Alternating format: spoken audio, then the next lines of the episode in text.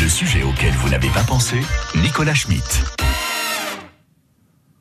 C'est assez euh, touchy comme sujet dont nous allons parler aujourd'hui parce que bah, il en va de la survie de notre culture, la sauvegarde de notre langue qui commence sérieusement à se faire grignoter chaque jour un peu plus par l'anglais. Alors il y a ceux qui ne s'en préoccupent pas et qui l'utilisent d'ailleurs tous les jours. Vous êtes euh, vous qui nous écoutez peut-être dans votre entreprise et ces mots-là ont envahi votre vocabulaire au point de ne plus laisser place au français et au point même d'en devenir ridicule, mais vous ne vous en rendez pas compte. Imaginons 9h du matin dans la start-up Good Morning qui vend des breakfasts en delivery ou drive pour ceux qui sont short le matin. Ouais, Seb. Ah, c'est Nick, salut. Dis donc, euh, t'as eu le mail que vient de forwarder Ben? Non, c'est pas fun là, côté data. Du coup, il nous schedule un meeting à 11h.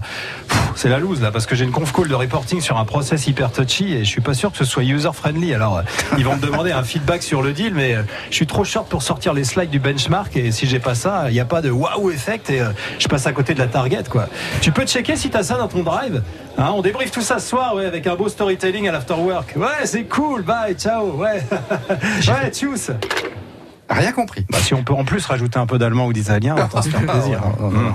Tout ça sonne ridicule, oui, aux oreilles de ceux qui ne baignent pas dans ce vocabulaire, mais eux, c'est leur langue de 8h à 10h par jour.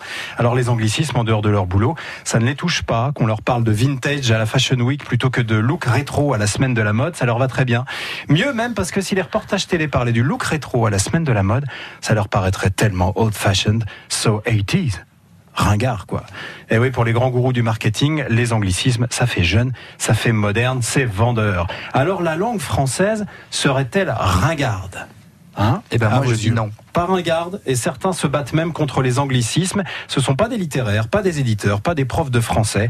Non, le dernier exemple, c'est le maire d'une commune de Charente-Maritime qui déclare carrément la guerre aux anglicismes en écrivant au PDG d'Orange pour lui signifier son refus de délivrer l'arrêté municipal autorisant un camion de la marque qui assure la promo de la fibre en milieu rural à occuper le domaine public. Alors pourquoi Orange en français, Orange en anglais, c'est pareil, il n'y a a priori pas de raison. Sauf que le camion est baptisé Orange Truck.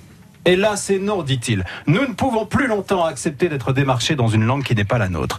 Il s'en était déjà pris à la poste pour My French Bank et tellement d'autres combats à mener qu'il lui reste hein, la Happy Technology, les French Days et toutes les vitrines des magasins aussi, dans la presse, à la radio, c'est pareil, il y en a partout. Et s'il est si à cheval sur le français, c'est drôle, c'est parce qu'il est maire d'une commune qui abrite la citadelle de Brouage, lieu de naissance présumée de Samuel de Champlain, le fondateur de la ville de Québec, qui a érigé la francophonie au rang de politique publique. Une obsession qui a récemment tourné à l'absurde avec l'exemple de cette Dijonnaise qui habite au Québec depuis 2012 et qui, malgré la rédaction de sa thèse en s'est vue refuser sa demande d'immigration pour preuve insuffisante de maîtrise de sa langue maternelle. Une fonctionnaire lui expliquant qu'elle devait prouver sa capacité à parler français lors d'une conversation téléphonique en français à une Dijonnaise qui parle donc français depuis son plus jeune âge. Mais bon, elle devrait pouvoir s'en sortir. Un exemple québécois, en tout cas absurde, que ne suivra pas la France, puisqu'elle a choisi les quotas et non la langue pour gérer ses flux migratoires.